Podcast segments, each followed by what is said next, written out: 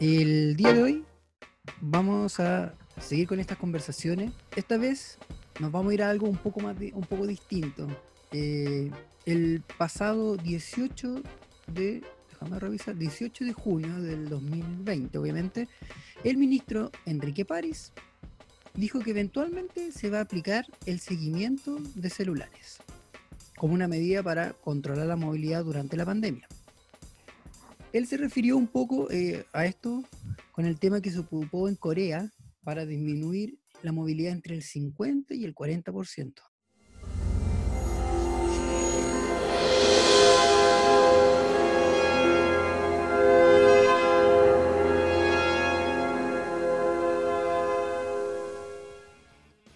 Entonces, para poder hablar de esto y entender esto un poquito más en profundidad, con alguien que se maneje un poco más en el área, más allá de lo que uno puede buscar en internet, nos acompaña hoy día Francisco Candia. ¿Cómo estás, Francisco? Bien, bien, a ver, ¿cómo estás tú? Bien, aquí, viéndome de frío. Ah, Estamos todos iguales, todos iguales. Todos iguales con, con la lluvia. Y viendo este tema, que no sé, yo lo encuentro entretenido. Nosotros ya hemos hablado antes de, estas cosas que de repente uno puede decir medias conspirativas o de eh, ciencia ficción, pero que parece que no son tan así, ¿no es cierto? Justamente uno, o sea, uno, uno lo piensa y dice, no, estas personas son un poco conspiranoicas y son un poquito chapas, por así decirlo, pero nada muy alejado de la realidad tampoco.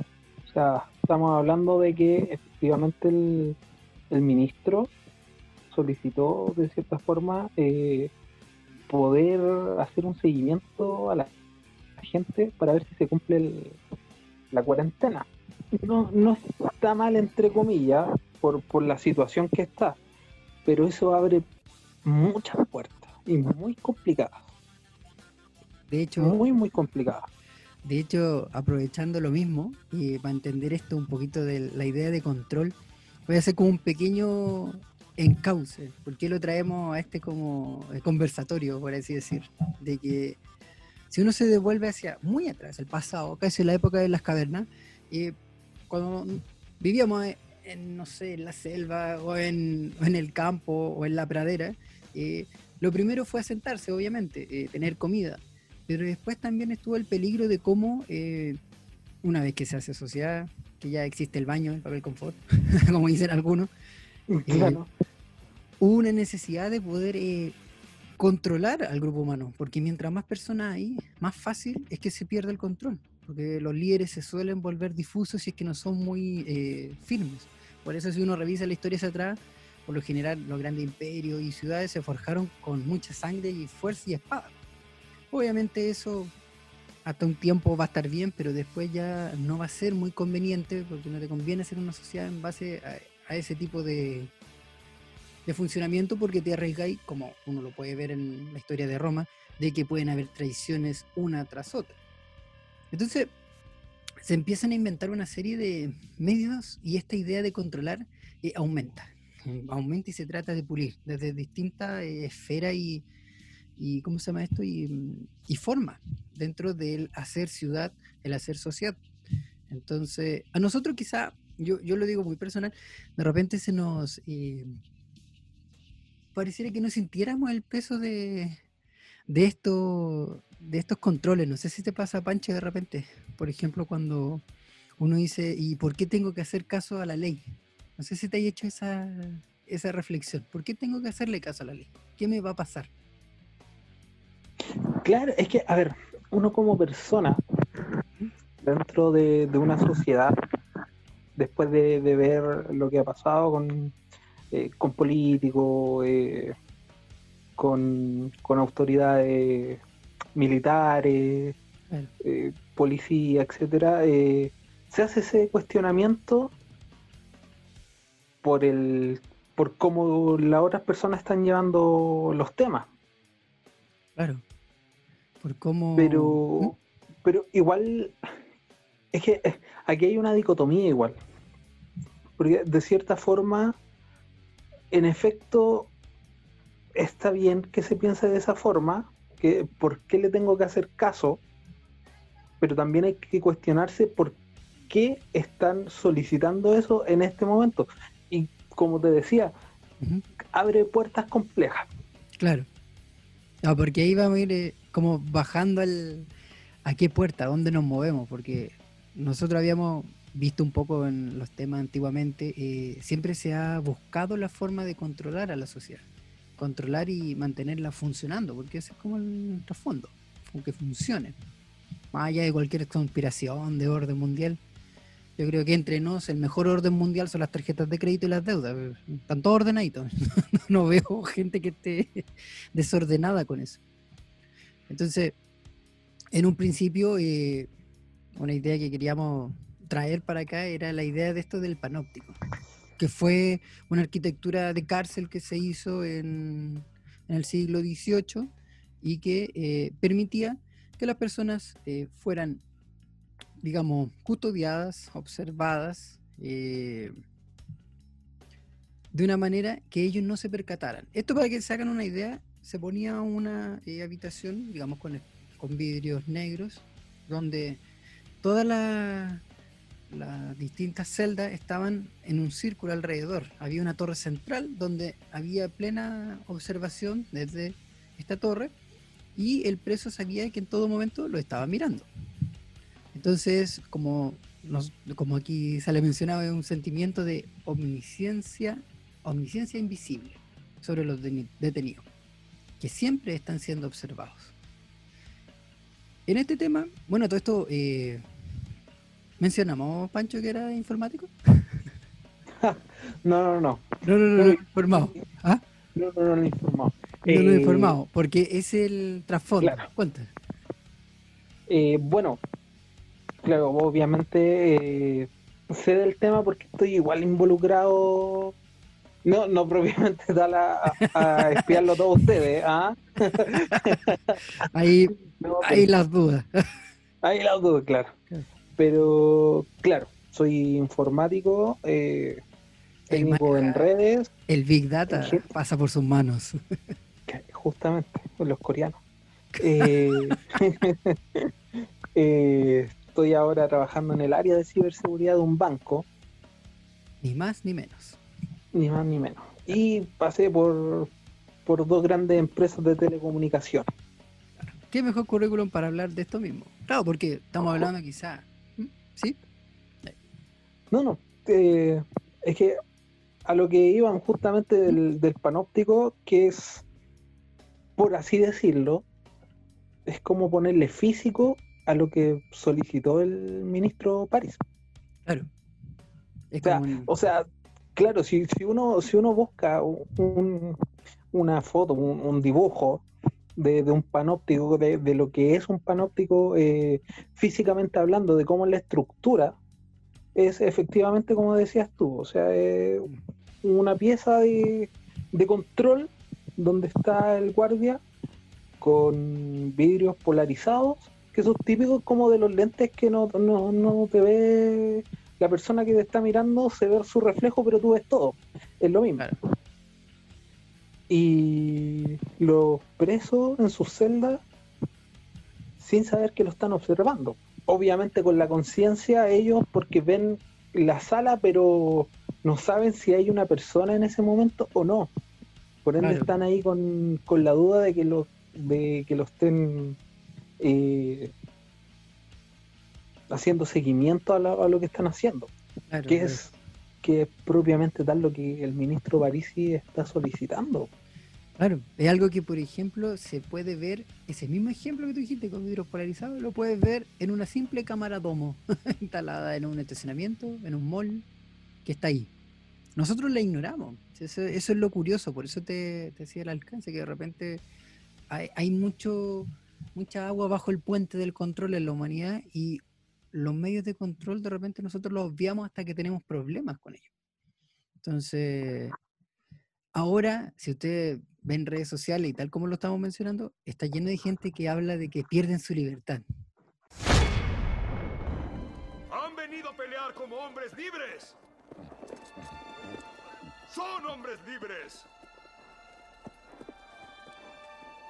¿Qué harían sin su libertad? ¿Pelearán? ¡No! ¡No vamos a luchar! ¿Contra eso? ¡No! ¡Huiremos! ¡Y viviremos! ¿Sí? Peleen y tal vez morirán. Huyan y vivirán. Aunque sea un tiempo.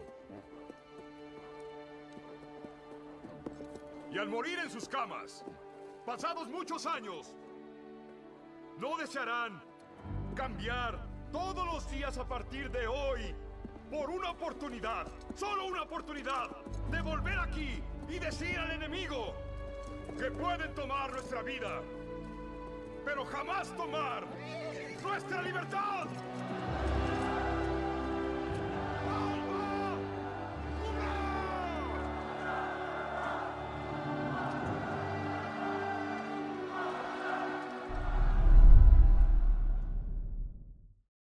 No sé si en tu quehacer, Pancho, ¿has visto una pérdida de libertad en la gente?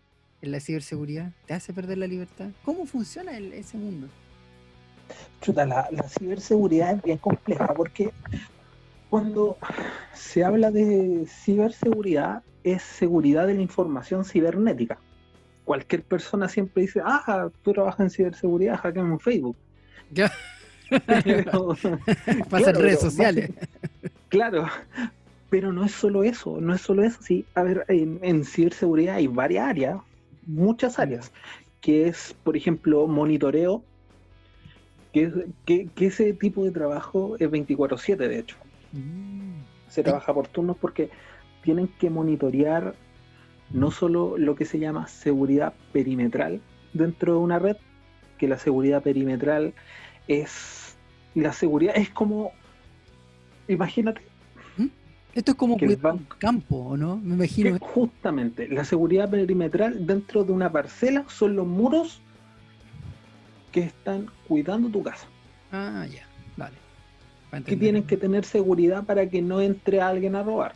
Claro, un alambre. Claro, un alambre, un cuidado del perro muerde o estos alambres tienen electricidad. Claro. Y tienen, tienen que haber monitoreos, pero no solo está ese monitoreo, porque ese es un tipo de monitoreo que es con respecto a la seguridad perimetral, sino que también está el monitoreo con respecto a la seguridad de los servidores y de las páginas web. Por ejemplo, todos los bancos, cuando tú te metes a la página del banco o también a las aplicaciones en este momento, Claro. eh, te tiene que salir una alerta, por ejemplo, en las aplicaciones de que no hay, no te van a pedir nunca la, la clave de transferencia, que son las coordenadas. Claro. O por ejemplo en la página web, cuando ingresas la página web en el navegador, te tiene que aparecer un cuadrado, un cuadrado con un candado verde dentro. Ah, sí, he visto eso. El candadito cerrado que sale ahí como al costado de la dirección, ¿o no? Claro, ese candado es un certificado que se compra con licencia que te autentica que la página efectivamente la mantiene el banco y que es segura, porque tú vas a poner datos sensibles, vas a poner una clave que dicho sea paso, de 10 personas, 11 ponen claves que sean recordables para ellos, pero con un significado también. Ah, Por ejemplo, yo pongo, me, me meto a mi banco, pongo mi root, que ya es un dato sensible obviamente, y pongo mi clave y la clave es mi año de nacimiento. ¿Para qué es más fácil de pillar? Claro, justamente. Si esa página no tiene este candado verde, créeme que te van a, se van a poder meter súper fácil y te van a poder robar los datos. Ahí se pone complicada la cosa. Y ahí se pone complicada la cosa.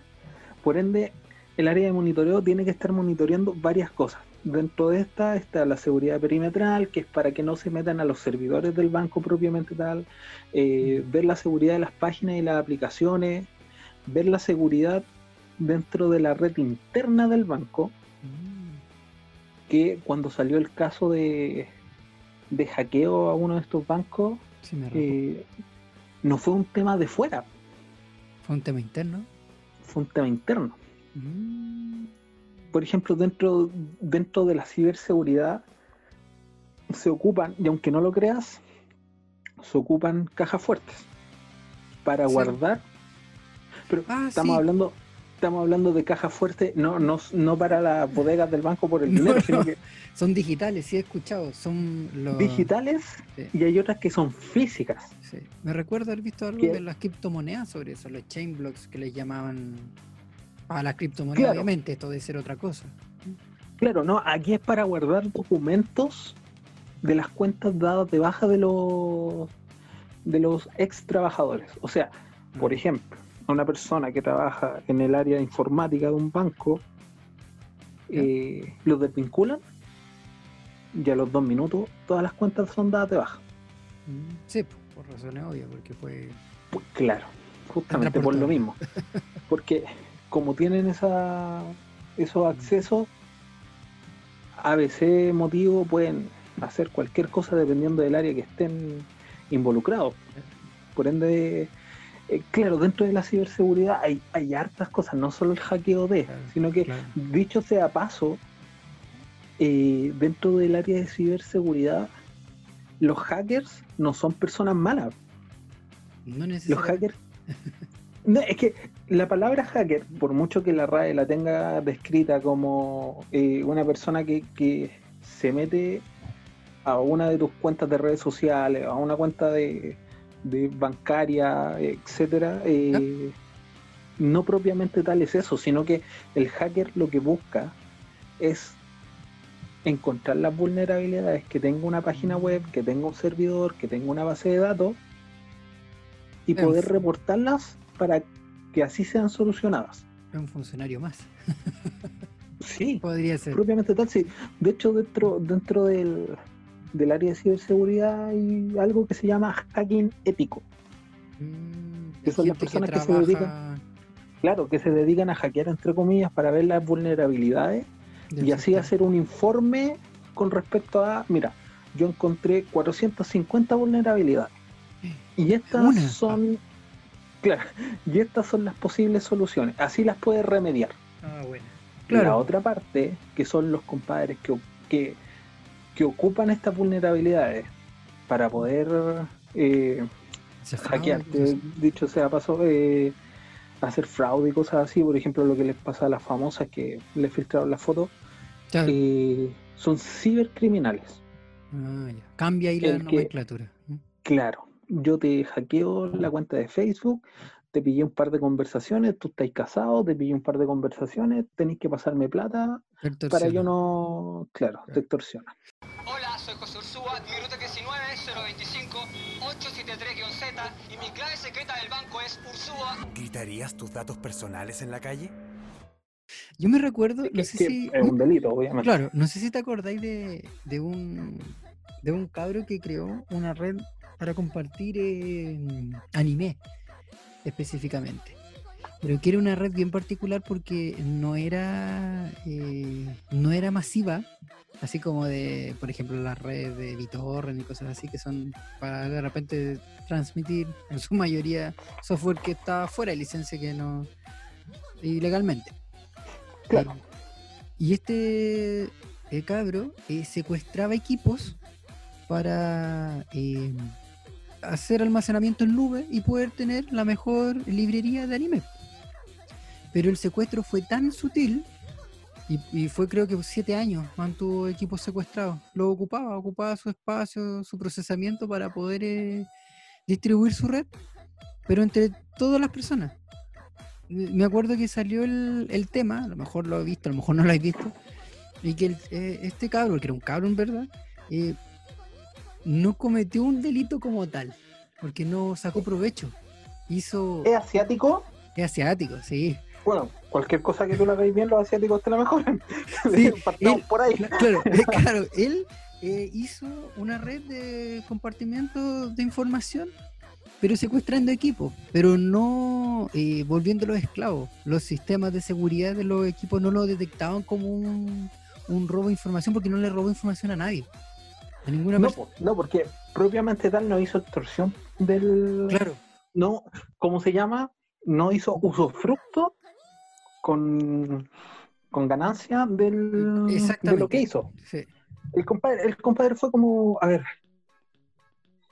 abrió un río nomás. El río lo estaban ocupando para llenar una, una presa, ¿cachai? hidroeléctrica, etcétera, abren el río y el que quiera ocupar ocupa y el que no pasa por al lado. Claro, sí fue un fue un tema porque estuvo además mucho tiempo, eh, muchos años, mira, sí, no sé si encuentro claro, no, sé, No de me, ahí- acuer- de me acuerdo el caso, claro. no, no me acuerdo el nombre del compadre, pero eh, fue un precedente dentro de, de la informática porque usó técnicas de hackeo para poder hacer, entre comillas, intrusión a los equipos, pero no con malas intenciones. Exactamente, y ese fue el, el tema. No hubo una mala intención, fue como que entraba, miró, vio lo que podía ocupar, pero sin extorsionar ni robar datos sensibles. Simplemente ocupó un, un pedacito del computador, por así decirlo, para. Claro, el compadre te, te ocupó como almacenamiento de, de cierta forma. Claro. Fue- Sí, es que ¿Mm? por ejemplo, hay, hay casos que, so- que hacen eso, tan propiamente tal que el, el mayor delito que te pueden tomar a ti por eso es, es copyright, Claro, ¿cachai? Porque, oye, pero es que esta película la hice yo, como la estáis distribuyendo, no, no me estás pagando los royalties, copyright, ¿cachai? Claro. Pero eh, como ciberseguridad o co- como cibercriminal, no se puede tomar, po, porque no está haciendo extorsión, no está haciendo usufructo con ganancias propias. claro. Compadre, simplemente abrió una puerta. Si tú quieres cruzarla bien, si no quieres cruzarla bien también.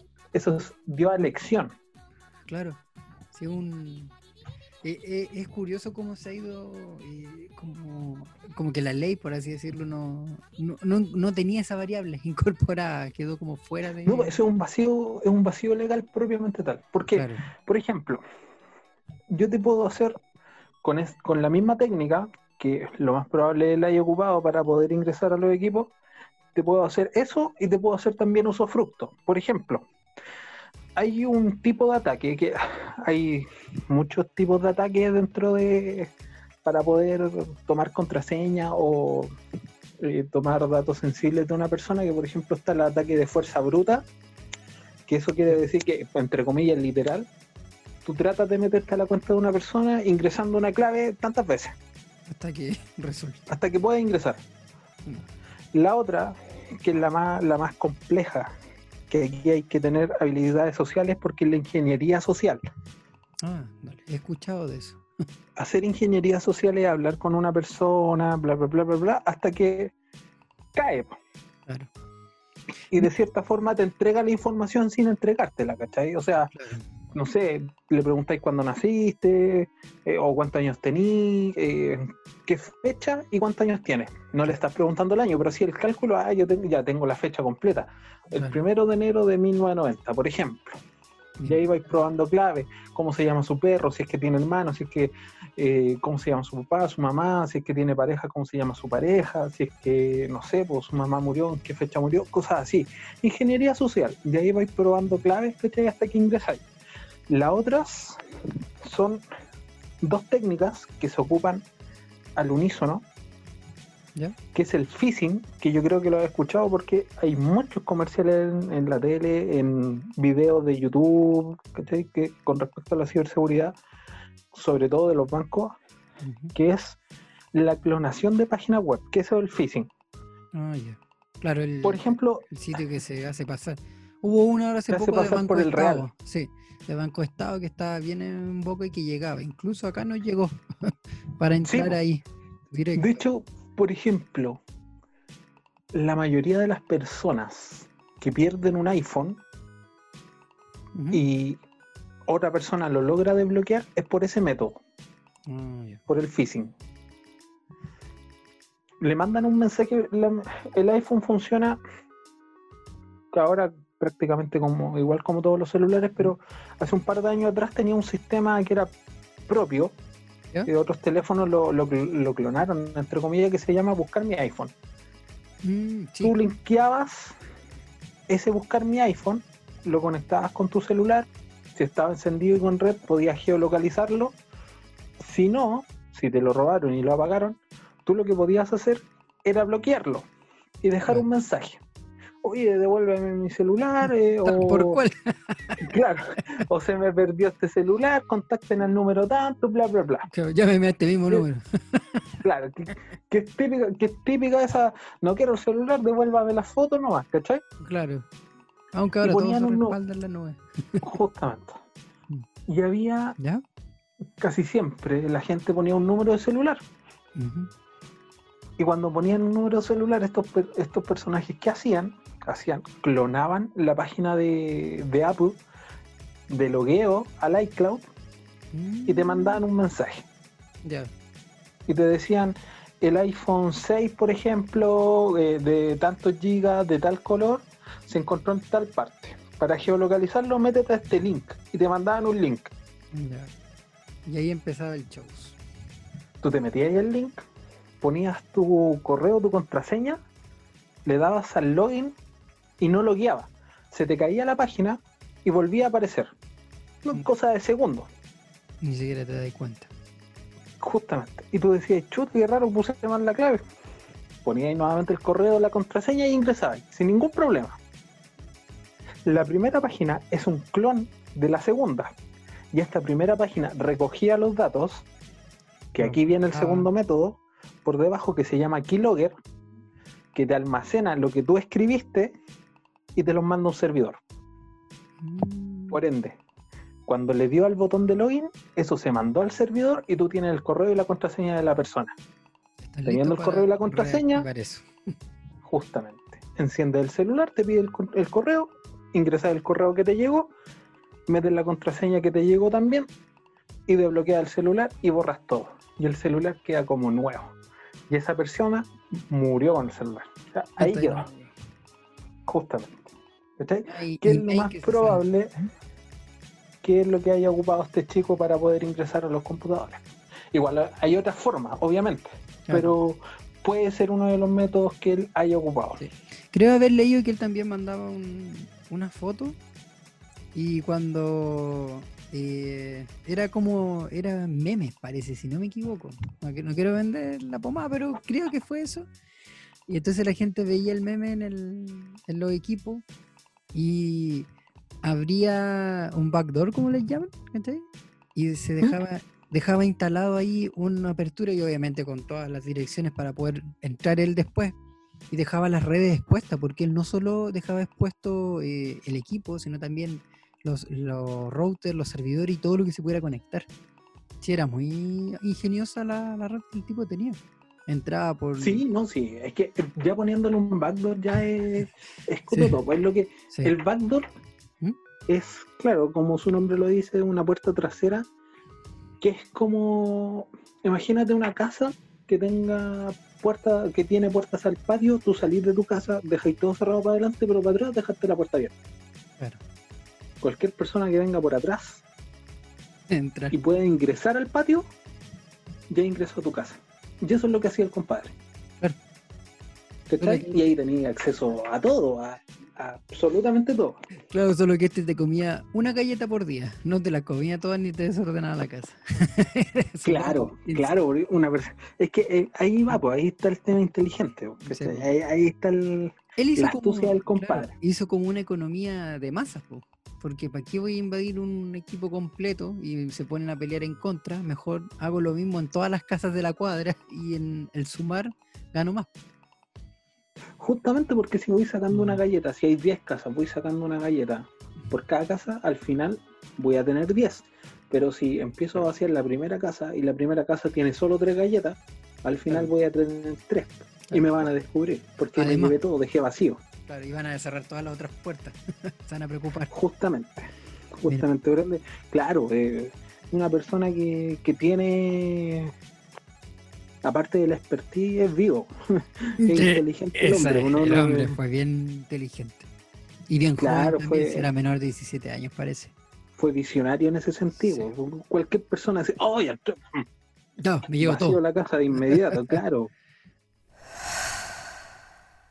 Con esta app el reporte de síntomas. Cada persona podrá ingresar datos y síntomas suyos o de sus cercanos para que sean evaluados y recibir recomendaciones. Le pueden recomendar, por ejemplo, irse a cuarentena. La aplicación hará además un seguimiento diario del estado de salud.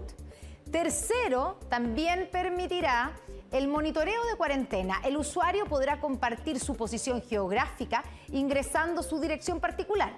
Luego podrá activar el monitoreo de su cuarentena usando la geolocalización del teléfono. En caso de que la persona, por ejemplo, salga de un radio de 100 metros de su posición de eh, cuarentena, Corona le enviará una alerta solicitándole que regrese a su lugar o bien que vaya a la comisaría virtual por un permiso temporal. ¿Y qué más? Bueno, en cuarto lugar, el usuario también podrá colaborar en la acción frente a COVID-19, generando alertas sobre lugares con situaciones de riesgo, eventos o aglomeraciones. Lo que propuso París es que es como te digo, es, bien complejo porque la lógica entre lo que él propuso y la lógica del, del panóptico son lo mismo. Lógicamente hablando, es lo mismo. La idea es muy parecida. La vigilancia no detectada. Claro. Yo te vigilo sin que tú te des cuenta. Esto, en, mira, en términos así como de, esta vigilancia detectada, no sé si te ha pasado porque hace un tiempo surgió harto de esto de que Google escuchaba a, su, a, la gente porque ahora, bueno, yo mismo tengo estos, estos parlantes que son asistentes de Google y todo. Y para mí no es raro hablar un tema ahora y que dos días después me salga publicidad o información acerca, acerca de algo. Incluso lo he hecho a propósito eh, puesto a hablar de cosas y después te salen en los teléfonos, en los correos, la publicidad, gira en torno a eso. Y eso te deja la, la idea así como de, suspenso, así como me está escuchando. Bueno, hay gente que a los notebooks les pone cinta en las cámaras para que no los vean. Pues yo, lo he visto fuera de la. Presente. Presente. Eh, o sea, como consejo hay que hacer. Tú pedías abrir las notas por control de voz o por las primeras versiones de Siri. ¿Ya? Y te abría el control de notas, ¿cachai? Te abría las notas. No sé, créame una nota de Siri, créame una nota eh, que diga tal cosa. ¿Ya? Ok. Te abría la nota, te lo escribía y te dejaba ahí, pues. Y tú tenías dos opciones. O bloquear el teléfono o presionar el botón home para que te llevara al, al escritorio del teléfono.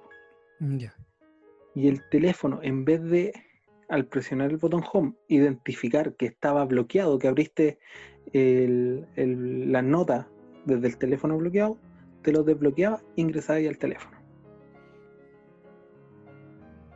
Quedaba a merced de cualquiera. a merced de cualquiera. O sea, yo, yo lo hacía con, con mis amigos al lado para que cacharan que, que no tenían que activar el control de bus todavía. Estaba muy en Justamente, claro, los chiquillos así, oye Siri, hace esto, oye aquí, oye allá, así como no quiero escribir nada, ¿cachai? Y decía, les pescaba el celular, mira, esto es súper fácil. Siri, abre nota, escribe bla bla bla. Escribía, le presionaba el botón home y les, dejaba el teléfono en su cara desbloqueado. Toma, aquí tenéis el teléfono. Y los chiquillos así, con Siri. Claro. Y me decían, pero ¿cómo que? Pues que es una falla es una de las fallas que tiene Apple, que dicho sea Apple, uno el FBI en su tiempo dijo, no, este es el sistema más seguro que hay, mentira. Sí, quedaron con la idea. Eso es como que las pilas Duracell son las que más rinden. El mismo publicidad. Claro, el mismo concepto, ¿cachai? O sea, no es así. Yo de pesado ponía alarmas, ¿cachai? A los chiquillos dentro de la semana a las 3 de la mañana, ¿cachai? Se los desbloquea y les deja ahí alarma. Claro, porque los cabros cacharon que nadie, o sea, a las 3 de la mañana de repente les sonaba el teléfono, me contaban, ¿cachai? El fin de semana. Y decían, oye, qué raro, me sonó la alarma a las 3 de la mañana, oh, qué raro, les decía yo. Quizás quién habrá sido. ¿Quién, ha, ¿Quién habrá sido? Claro. Hay un, un informático español que se llama Chema Alonso, compadre, una eminencia dentro de lo que es la ciberseguridad, es el jefe del área de seguridad de Movistar, ¿cachai? Mm. En España. Eh, el compadre dice que el, peor enemigo de la gente hacia la seguridad es la gente. Mm. Por el, porque estás ocupando un teléfono, es un, un- un aparato muerto, ¿cachai? Tú, tú tienes que aprender a cómo controlarlo. Claro. ¿cachai? No, por mucha gente, por ejemplo, oye, ¿sabéis que estuve en el McDonald's y me conecté a la red de- del McDonald's? Una red red, Wi-Fi abierta sí. dentro de un local establecido. Sí, Pero ¿qué pasa si era una persona la que estaba. que llegó con su notebook o llegó con su celular, prendió el, el compartir el Wi-Fi, Claro, le cambió el, el nombre y le puso el mismo nombre que tiene la red de McDonald's y tú te conectaste a esa persona? claro. ¿Cachai? O sea, también tenéis que cachar que eh, la ciberseguridad no solo se trata de, de que una persona que haya estudiado informática te solucione el tema. Si la primera barrera ahí siempre es la persona y es la, y es la barrera más débil en este momento. Englobando todo el tema del, repito, el tema de, de- de este sistema carcelario panóptico Mm, es el físico, es el plan físico Claro, de lo que es eh, el seguimiento por geolocalización. claro. ¿Cachai? La- Porque la- tú no sabís cuándo te lo están haciendo, po, ¿cachai? Tú no, tú no sabís cuándo te están, porque no te va a saltar ninguna alarma en el celular diciéndote, oye, estamos viendo si tú estás en tu casa. No, no. ¿Cachai? Los compadres, ¿qué van a hacer? Van a pedir una base de datos, ya dame la base de datos, no sé, de De tal número. la comuna, no sé, de, de- no sé, de Santiago Centro, entre eh, Catedral, ¿cachai? Y, no sé, Alameda, por ejemplo. Claro. ¿Cachai? El cuadro, entre, entre Catedral Alameda, entre Manuel Rodríguez y Paseo Humada, por ejemplo. En ese cuadrado. De tal día, de tal hora hasta tal hora. Todas las personas que pasaron por ahí van a, van a ser calzadas y la van a cruzar contra la base de datos de los permisos de esa hora, de ese día, Claro. y los que no, ¡pum! Chumpa adentro con, Mm. con parte. Yo por eso no tengo número a mi nombre. Por eso yo no trabajo con, Claro. No, y el tema de, de la geolocalización, ¿cachai? Eh, Mm, ahí tiene que la persona entender que no solo desconectando la geolocalización te pueden Encontrar. eh, encontrar, claro. sino solo eso. Mm. ¿Cachai? O sea, si tú efectivamente eh, andáis con tu celular y tení- andáis con señal, ¿cachai? Claro. Te van a, a, a cuadrar. te van a pillar, ¿cachai? Pancho, mira, y ahí, en ese caso de que te, digamos, ya te, pienso en el caso mío, estoy siendo súper autorreferente. Yo los teléfonos no están a mi nombre, los números, ¿cachai? Van a figurar a otro nombre. Eh, podrían eventualmente, no sé, saber datos del teléfono, por ejemplo, el correo, cosas así, datos más, ¿podrían eventualmente ver eso? ¿O serían ya palabras mayores? No, ya es palabras mayores. Ya, o sea, geolocalizarte es una cosa. ¿cachai? Y la otra es la intrusión al teléfono móvil propiamente tal.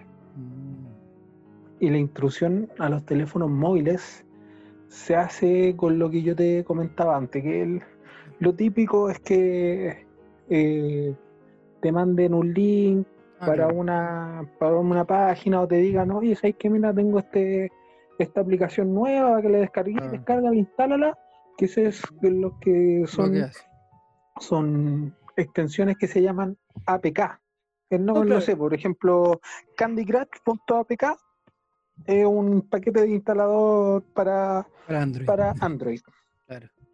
Eh, te mandan eso y te pueden hackear el teléfono, pero tiene que ser con algún tipo Claro. de archivo. Y ahí, por no ejemplo, solo por la claro, geolocalización. la- ahí tendrían que casi, en el caso que yo pongo, como de que Google tendría que entregar literalmente la información.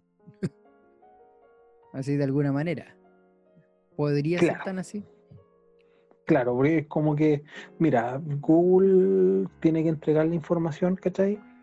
Y tienen que hacer el match entre la- Las cuentas de correo claro. y, las, y los celulares que fueron asociados a esas cuentas de correo.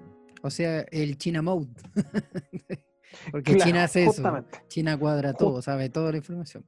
Sí, pues que estamos hablando de China como tal, ¿cachai? Pero Chile no está, no, no está muy lejos de- del pensamiento de, de querer hacerlo. No, Ojo sí, ahí. por eso te preguntaba, por el mismo tema de, de, lo- de la autorización, o sea, del- de esta cuestión que quiere el Piñera para poder lanzar leyes sin necesariamente considerar al Congreso. No sé si cachaste eso, que Sí, es grave, es muy grave. Grave, perder el- grave. aunque sean de sean fotos colgadas los otros jetones, pero es grave que se pierda uno de los poderes. Porque el, creo que en realidad ya perdimos dos, porque el Congreso ni se ve y la justicia está más escondida que la cresta. Creo que son puros abuelitos. Sí, En cortina los caballeros se escondieron. literalmente. Yo encuentro por eso, por eso te, te ponía el- en el caso, porque si apareciera una ley, Google lo haría. ¿Tú creí? Si se lo piden, porque igual ellos son bien quisquillosos. Es que estas empresas. ¿mm? no creo, Ya. no creo que lo haría porque no sé que realmente no creo. Mm. Te puse en aprietos. Defendiendo ahí a la, Sí, a la sí, porque porque bueno, igual Google depende, depende. Si es, Ujú. si es que es como no, entrégalo por ley, Google le va a decir sí, claro, espérame. Déjame, lo estoy, lo estoy descargando, te lo voy a enviar, tranquilo. Claro, es que el, tu archi- correo. el archivo es muy grande, espérate. Claro, el archivo es muy pesado, por eso no puedo Sí, tiro. Hay un límite de voy a mandar. 25 megas.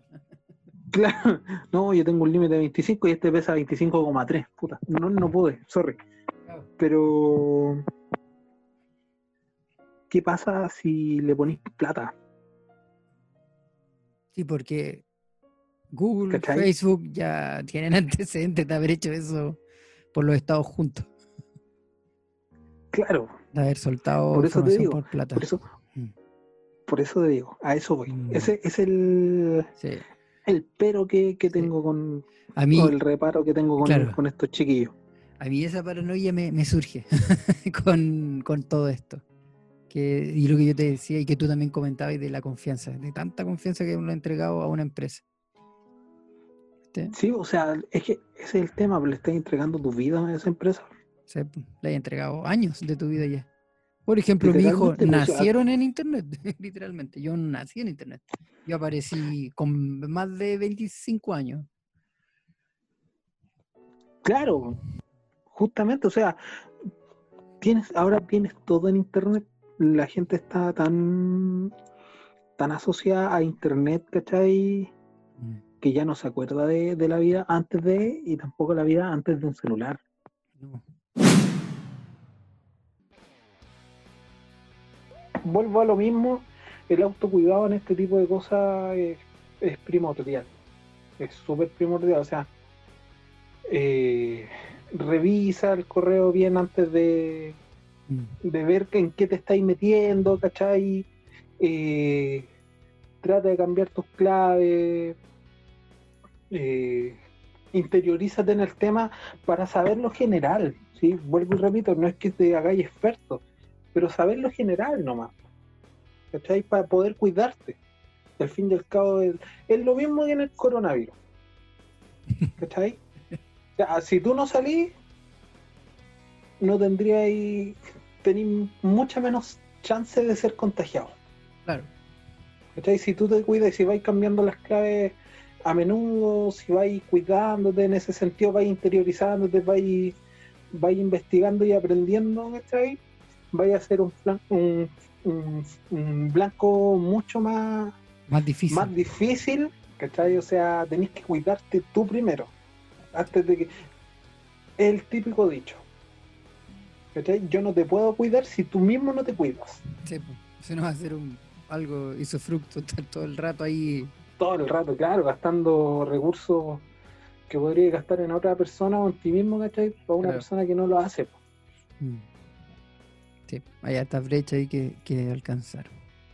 Claro. Mm. Bueno, ¿algunas palabras para finalizar al cierre? Cuídense. Cuídense. Cuídense. Cuídense. No, que, que busquen, que busquen información, que se empiecen a cuidar y así su información va a estar mucho más resguardada. Podríamos hacer después un- una grabación sobre la información, sobre buscar. ¿Sabéis que algo que me han preguntado? Mi, mi papá me pregunta, como- me dice, ¿cómo sabéis que algo es de verdad o de mentira? Igual tengo mi- mis formas, ¿cachai? Como no... Crecimos con este internet medio arcaico y ahora el internet vaya a bajar algo y no sé si bajáis algo o contrataste a una esposa tailandesa.